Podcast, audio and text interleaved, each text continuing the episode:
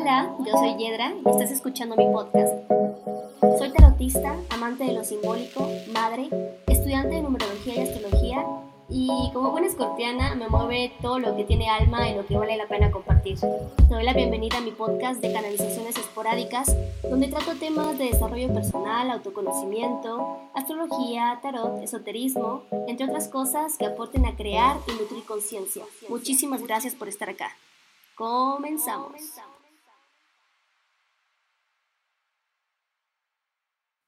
¿Qué onda? ¿Cómo están?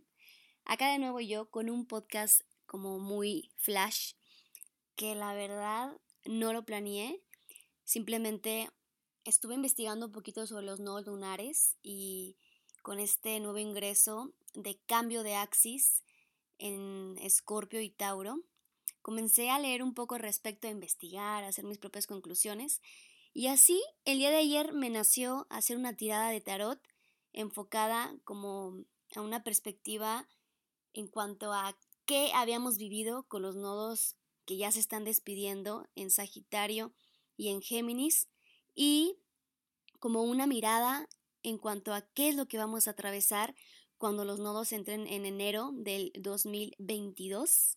Me parece que es el 18 de enero que comienzan. Y la tirada me dejó súper sorprendida de cómo quedó tan, tan precisa y tan ad hoc o tan simbólico en, las cartas que dije, no, es que yo tengo que compartir esto. Y también les pregunté ahí por mis redes, por mi Instagram, yedra, arroba yed, bajo, ra.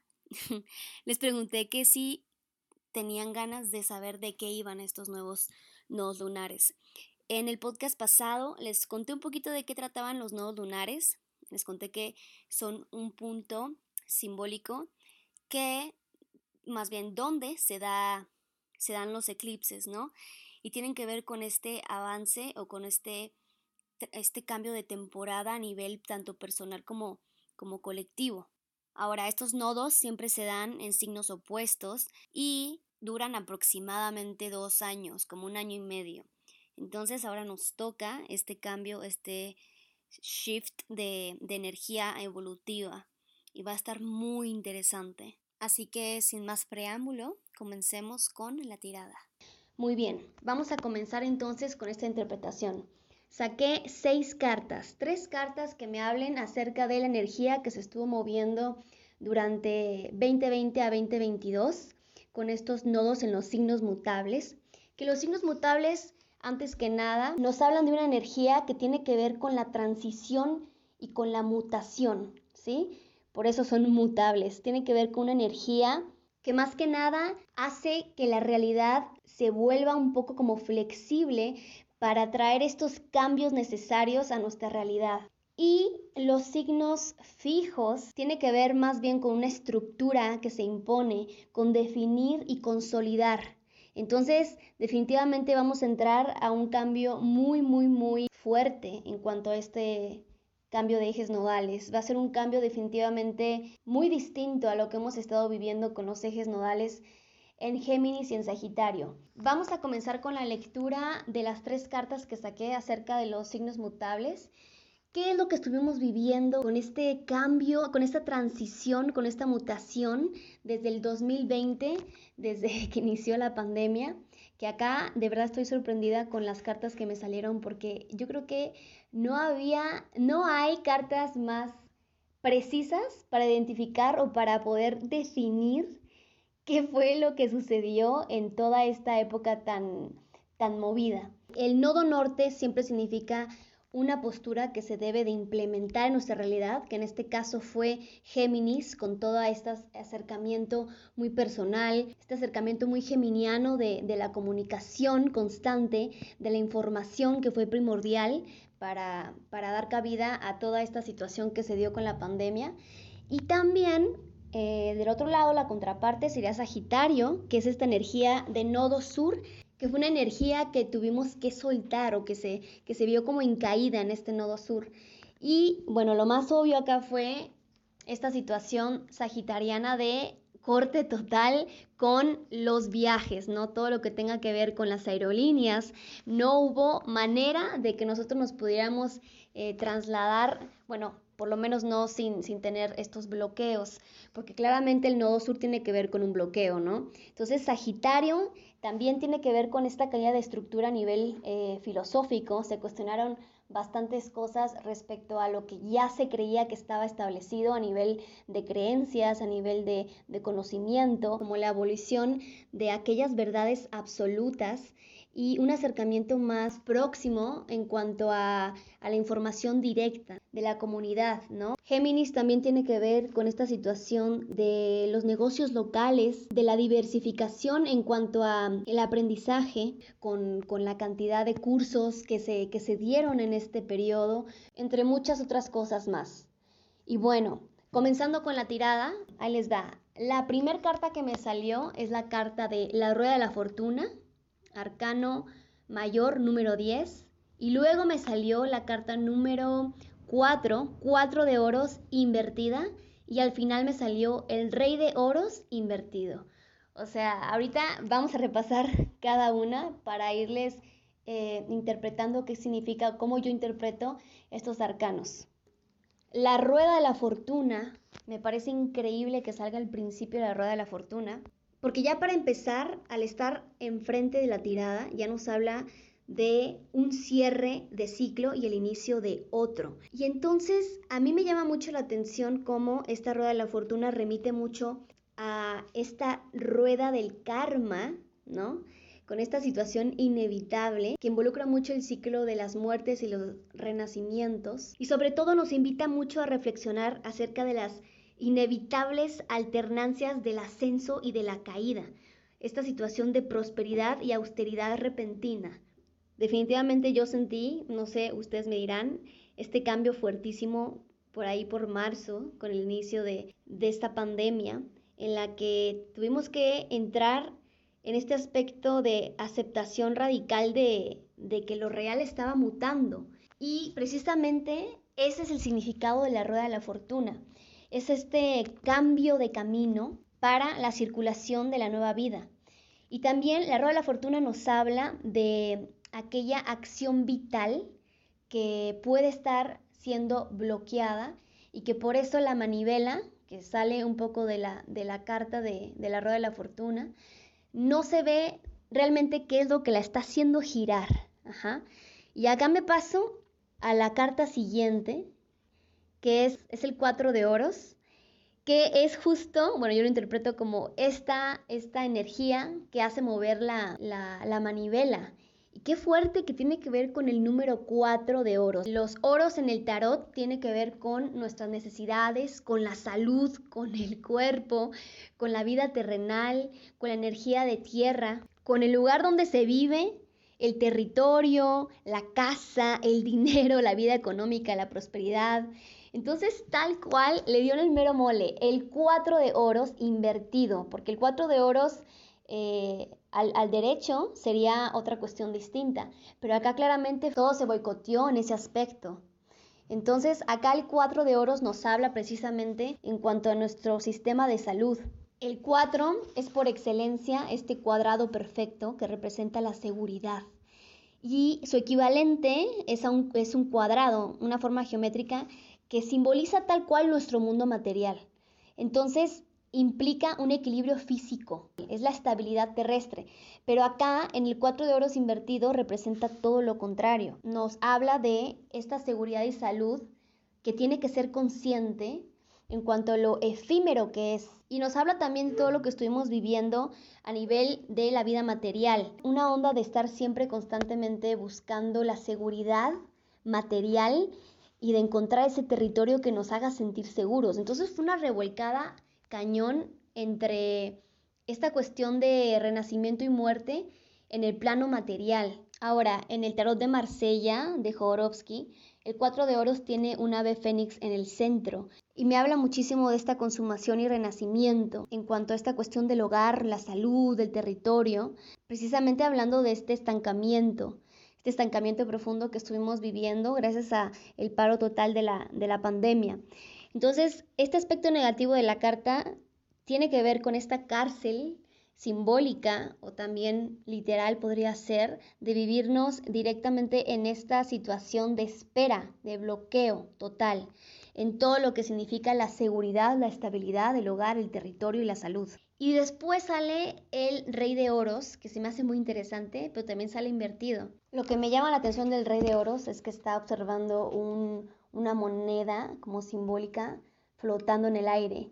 Y a mí me remite mucho esta situación como de, de pérdida de fe o de esperanza en cuanto al nivel económico, con todas estas crisis económicas y también esta carencia de alimento espiritual muy profundo, un malestar muy fuerte interno en cuanto a esta situación de no encontrar esa estabilidad que representa el rey de oros, que es esta dominancia o esta dominación perfecta o sublimada del territorio, sobre esta pérdida de control sobre el dominio material. El rey de oros invertido evoca esta situación de como de resentimiento, como de de resignación total en cuanto a esa área. Y así en general la tirada se me hace súper, súper ad hoc con todo esto que hemos estado experimentando en estos últimos dos años con estos ejes. Y la mirada perdida respecto a, al rey de, de, oros volteando hacia el pasado, hacia como si añorara ese equilibrio óptimo de, de, de la salud. Y, y creo que todos estamos ahorita eh, todavía en esa situación eh, me he encontrado con muchos memes eh, que dicen, cuando, como cuando te das cuenta que en tres meses ya va a ser 2022 y tú todavía estás integrando, aceptando qué es lo que sucedió en el 2020. Y es que sí, siento que todos estamos todavía como en esta, en esta no aceptación plena de todo lo que nos movió en ese nivel que representa el, chakra sacro, ¿no? Esta onda de la, de la voluntad. También puede ser el, chakra sexual, perdón, el chakra, el chakra raíz, que tiene que ver con nuestro centro de poder, con esa estructura en la que nos podemos sentir seguros para poder desplegarnos ante la vida. Y bueno, ahora vamos a leer la siguiente tirada de tres cartas que nos va a hablar sobre ese eje que ya está a nada de comenzar con esta luna nueva que hubo en Escorpio el día 4 de noviembre del 2021. Se inicia, es como este banderazo de entrada a este cambio de página en cuanto a lo mutable, a lo fijo. Y así a grandes rasgos, lo que podemos esperar de estos nodos lunares es una, un acercamiento más hacia, bueno, como el nodo norte está en Tauro, tiene que ver con un acercamiento precisamente a esa carencia de tierra, ¿no? Tauro rige los cinco sentidos, la presencia. Entonces, siento que ya cada vez nos vamos a ir acercando más a lo presencial y a conectar con lo esencial de la vida. Y eh, del lado contrario, el nodo sur en Escorpio nos va a enfrentar un poco con estos demonios internos a nivel tanto colectivo como personal, con todo eso que no hemos querido ver, que no hemos querido darle como luz para poder aceptarlo y dejarlo ir. En este sentido, tenemos que considerar que Urano está en Tauro y que se va a dar un acercamiento directo con el nodo norte en Tauro. ¿Qué quiere decir esto? Que ya hemos estado viviendo este choque de cambio, ya ha estado removiendo todo lo que tenga que ver con el dinero, las posesiones, los recursos y la naturaleza. Y creo que es momento de cuestionarlos respecto a esto. Esto va a ser el punto de enfoque principal. Ahora, por otro lado, en Escorpio, el nodo sur en Escorpio tiene que ver con esta cuestión de reconectar con lo vulnerable. Y como está en el lado sur, podría hablarnos de una pugna necesaria eh, que puede destapar ciertos eh, secretos, una depuración muy fuerte a nivel de poder social, podría ser. Y por otro lado, una implementación de la administración de nuestros recursos, que Tauro tiene que ver con precisamente con ese aspecto, con nuestras posesiones, con, con lo monetario, con nuestro cuerpo y con todo lo que sea la naturaleza. Entonces probablemente tendremos que estar lidiando con los cambios climáticos y con esta nueva conciencia que eso requiere. Y justo eso es lo que veo en la tirada que a continuación les voy a, interpretar. Salió la carta de El juicio invertida, número 20, continuando con El ermitaño invertido, número 9, y al final cierra con una carta al derecho de nada más y nada menos que el 8 de oros. Qué maravilla, porque casi las dos tiradas están entintadas con esta cuestión de la energía terrenal, que prácticamente creo que tal cual describe toda aquella energía que, hace, que se ha estado removiendo, sobre todo con esta cuestión de Urano en Tauro. Eh, y acá vamos a comenzar interpretando la carta número uno con esta nueva llamada o este nuevo, esta nueva conciencia que se presenta con el arcano de el juicio, que precisamente ya con el mismo nombre te das una idea que representa esta cuestión de enjuiciar aquellos actos que hemos estado nosotros ya decidiendo a través del tiempo. Y se presenta esta entrada de los nodos eh, lunares Escorpio Tauro el 18 de enero del 2022 con, esta, con este anuncio de una urgencia por, por, por tomar esta llamada o este, o este despertar colectivo y también personal respecto a aquello que probablemente ha estado eh, oculto, ¿no? Y, creo que va ligado directamente a, Escorpio. Creo que perfectamente está representada la carta del ermitaño, en la carta central, con la energía del nodo sur en Escorpio. ¿Por qué? De por sí el juicio, para terminar con esta carta, tiene que ver con, esta, con este impulso hacia la luz, con, este, vivirnos en una nueva dimensión, y está ligado con la carta de la rueda de la fortuna, que nos salió con, con, el nodo sur y el nodo norte en Géminis y Sagitario. Entonces yo veo aquí eh, una continuidad en cuanto a esta historia que estamos viviendo, que se está desplegando en nuestro presente.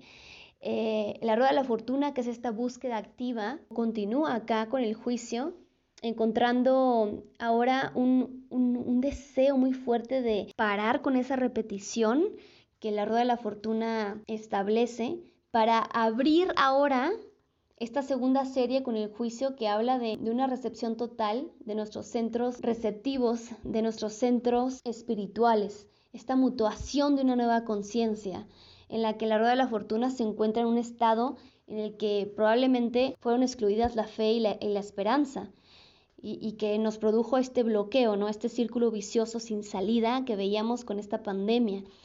Y acá la, el juicio ahora se presenta con esta oportunidad de poder emerger hacia una nueva dimensión unida de esa espiritualidad que tanto buscamos.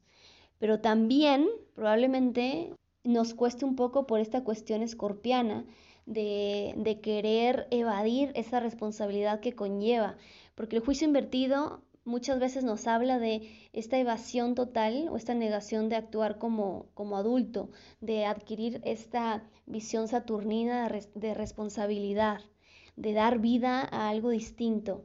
Entonces hay que tener cuidado con eso. Y acá, ahora sí continuando con el ermitaño, con este número 9 de cambio de ciclo radical, creo que habla muy preciso acerca de esta energía escorpiana de depuración, de entregarse a la crisis para poder dar ese salto al vacío.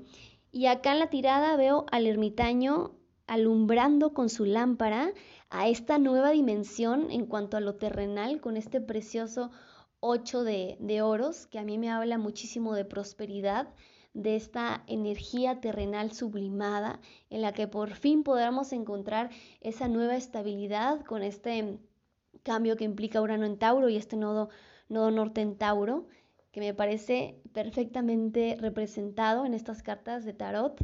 Y el ermitaño es esta prueba muy fuerte de desprendimiento total, de esa entrega para poder hacer frente hacia todos aquellos retos que involucren este cambio de dinámica en cuanto a cómo estamos moviendo nuestros recursos, nuestro cuerpo, nuestra salud, nuestro terreno. Entonces, es como este, esta, esta gran experiencia que hemos estado nosotros cargando, que nos lleva ahora a, ese paso al, al, vacío, esa introspección personal y también a, esa iluminación colectiva de, los, de la oscuridad, muy bien representada con ese nodo sur en Escorpio, para encontrar esa, esa unidad interior o ese altruismo que nos representa el ermitaño. Y me atrevo a decir que el ermitaño tiene una mirada muy fija hacia aquel ocho de oros y creo que viene fuertísimo esta situación del cambio ambiental y de, y de todas estas estructuras que hemos estado nosotros sobrepasándonos en cuanto a la conciencia ambiental sobre todo. Porque el ocho de oros es este doble cuadrado de la vida material y la vida espiritual. Y en lugar de que haya una ave fénix como en el cuatro de oros, acá hay una flor central, ¿no? Circular, que indica que la materia existe con una conciencia, ¿no? Con una conciencia de eternidad, con esta vitalidad fuerte de sublimación material. Siento que nos está hablando de esta realización o esta iluminación, lo que nos señala el ermitaño, de considerar que, eh, que el espíritu está oculto en la materia, ¿no? Y que y que está unida esta vida material con la vida espiritual, esta interacción entre los dos mundos que, que representa la prosperidad total, que representa tal cual la verdadera riqueza, la salud y la felicidad en el hogar, aquella realización armoniosa de nuestras necesidades, esa materia impregnada de espíritu que, que emana esta, esta situación de, de estabilidad sublimada. Entonces creo que vamos hacia aquello, hacia aquella realización pero fuertísima que va a conllevar una crisis eh, oportuna que tendremos que entregarnos para poder llegar a esta nueva conciencia indicada por el juicio y, y, hacernos responsables para poder llegar a aquel ocho de oros ideal.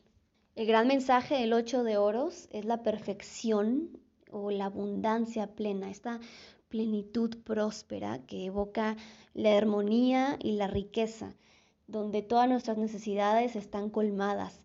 Pero para eso, para que nuestro cuerpo goce por fin de esa, de esa salud o de ese equilibrio, tendremos que estar entradísimos en este entendimiento eh, en el cual hagamos los, los cambios necesarios y esa integración justa y necesaria muy escorpiana, muy, muy muy radical, muy fuerte, muy transformadora, de poder cambiar esos aspectos negativos que, que nos han remitido a un desequilibrio corporal y material, para poder salir de esa concepción paralizadora de, de nuestros recursos, del dinero o, de esa, o de esa fatalidad. Acá es clave que el ermitaño, el número 9, es esta cuestión de tener que renovarnos o morir, porque el 9 indica precisamente ese salto, es ese último número que implica una transmutación plena. Es esta onda de la multiplicidad que, quiere retornar a, unificarse. Entonces, definitivamente esto viene, viene fuerte, está interesante. Eh, personalmente me, me causa un poco de emoción esta situación de que por fin eh, vamos a buscar más esta conexión de los cinco sentidos, de, que ya se muevan más situaciones en cuanto a lo presencial, en cuanto a lo, lo, lo vincular, podría ser incluso, ¿no? Esta cuestión de realmente iluminar nuestros lados más, más tenebrosos o nuestros miedos con ese nodo en escorpio y poder darles una canalización óptima para poder encontrar esa, esa seguridad tanto interna como colectiva. Si llegaste hasta acá, te agradezco infinito. Me ayudas muchísimo compartiendo con tus amistades. Nos escuchamos en la próxima. Chao.